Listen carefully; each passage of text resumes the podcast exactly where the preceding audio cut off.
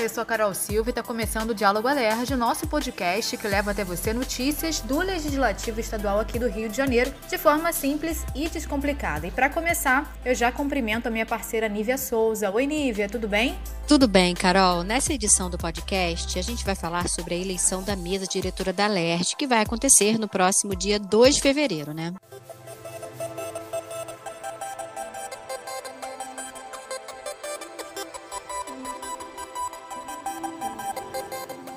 Isso aí, a nova mesa diretora que vai ser eleita vai comandar os trabalhos legislativos e administrativos da casa pelos próximos dois anos.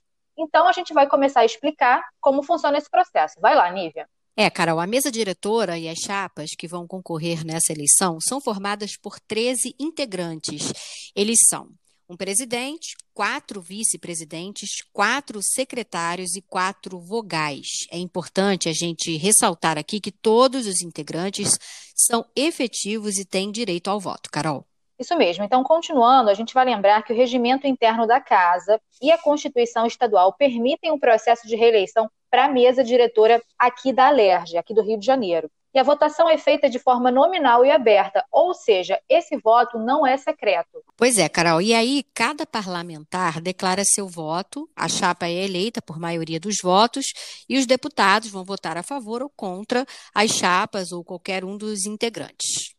Então, agora a gente vai explicar as atribuições da mesa diretora da ALERJ. Vamos lá, então. Cabe à mesa diretora opinar sobre requerimentos de licenças de deputados, proposições para alteração do regimento interno, também proposições sobre os serviços de sua secretaria e condições de seu pessoal. Também a função determinar a abertura de sindicâncias ou instaurar inquéritos administrativos, também autorizar a assinatura de convênios e contratos de prestação de serviços, declarar a perda de mandato de deputado e também indicar os nomes daqueles que vão concorrer concorrer às vagas aqui do Tribunal de Contas, Nívia. É, e o presidente da mesa, ele é responsável por comandar os trabalhos legislativo e administrativo. No plenário, cabe a ele manter a ordem durante as sessões. Pode conceder ou retirar a palavra de um deputado, interromper ou advertir aquele que estiver abordando um assunto diferente do que está sendo tratado na ordem do dia convidar um parlamentar a se retirar, caso ele esteja tumultuando a ordem do dia, e também determinar o arquivamento ou desarquivamento de proposições. Carol. Então vamos continuar. Já o vice-presidente substitui e auxilia os trabalhos da presidência. Os secretários, por sua vez, são responsáveis por fazer a chamada dos deputados presentes, também efetuar a contagem de votos, por ordem do presidente, ler qualquer documento, também administrar a LERJ, dar posse ao diretor-geral, ao secretário-geral da mesa, ao procurador-geral, aos diretores gerais e aos diretores de departamento da LERJ também.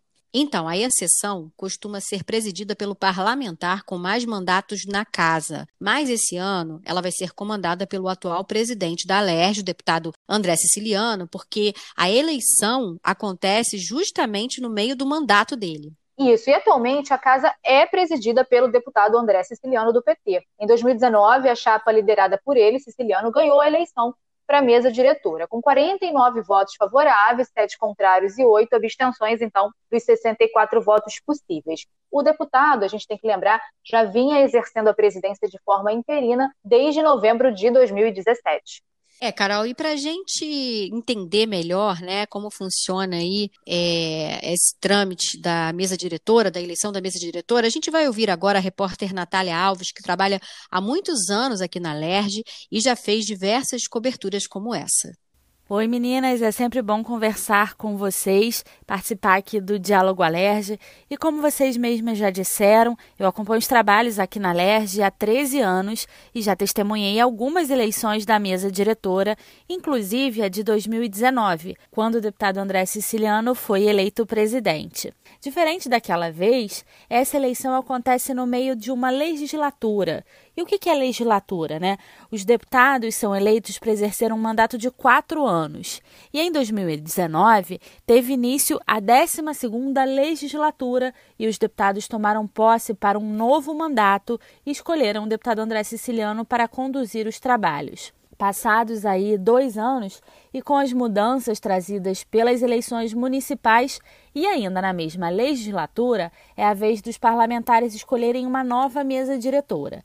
E como você já disse, Carol, a atual mesa pode disputar a reeleição.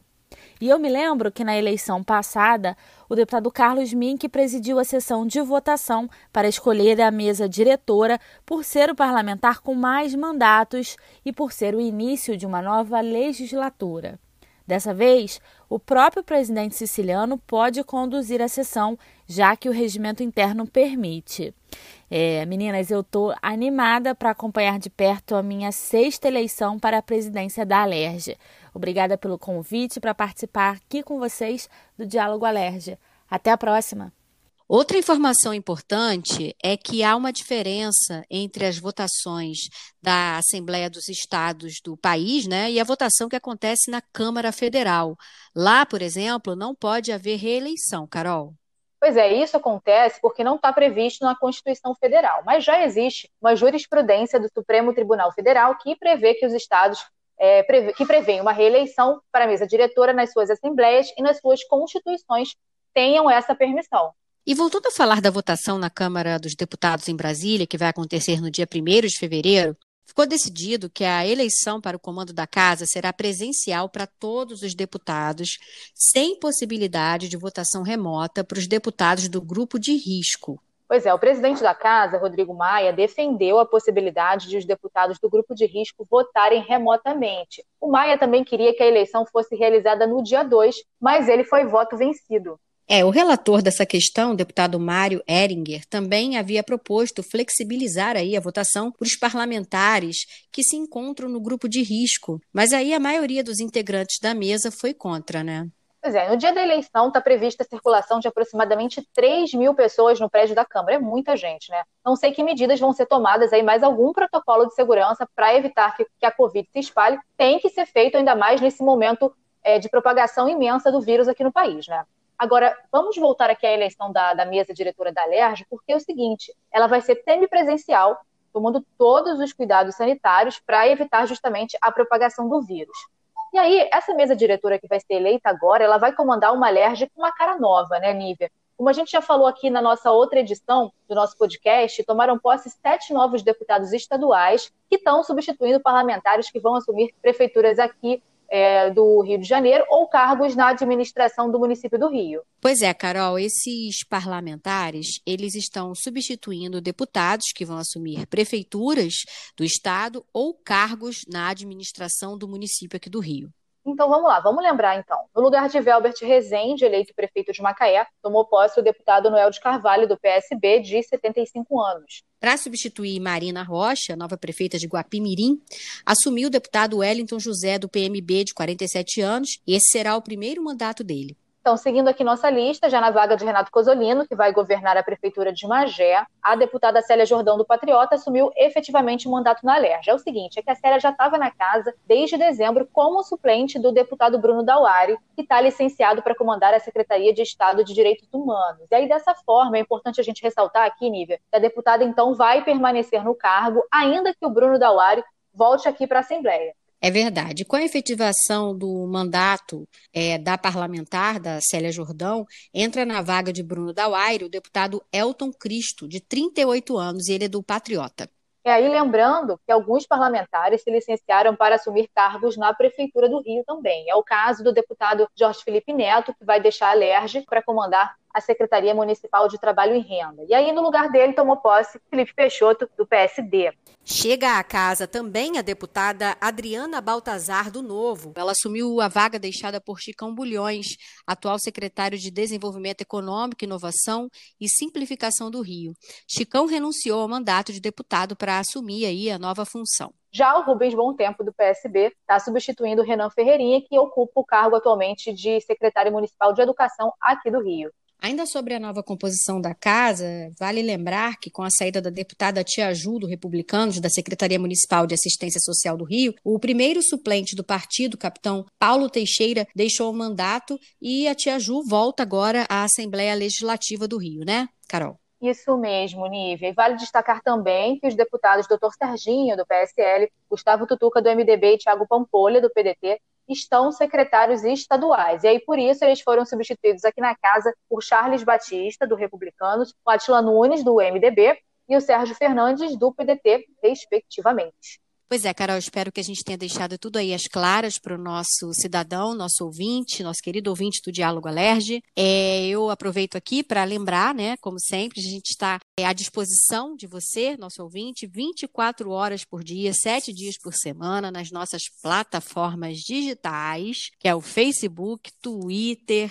que mais, Carol? Vamos lá. É, Instagram. Instagram. Isso, no Instagram também a gente está disponível para você. Participe com a gente, né, Nívia? Pois é, Carol, e vamos lembrar aqui para as pessoas continuarem se cuidando, né? A vacina já chegou, e enquanto isso a gente continua fazendo a nossa parte, né? Que é usando a máscara, álcool em gel, fazendo distanciamento social. E até semana que vem, Carol. É isso, Nívia. Lembrando que a edição do nosso podcast é da Jéssica Perdigó. Até o próximo Diálogo Alerge. Tchau, tchau.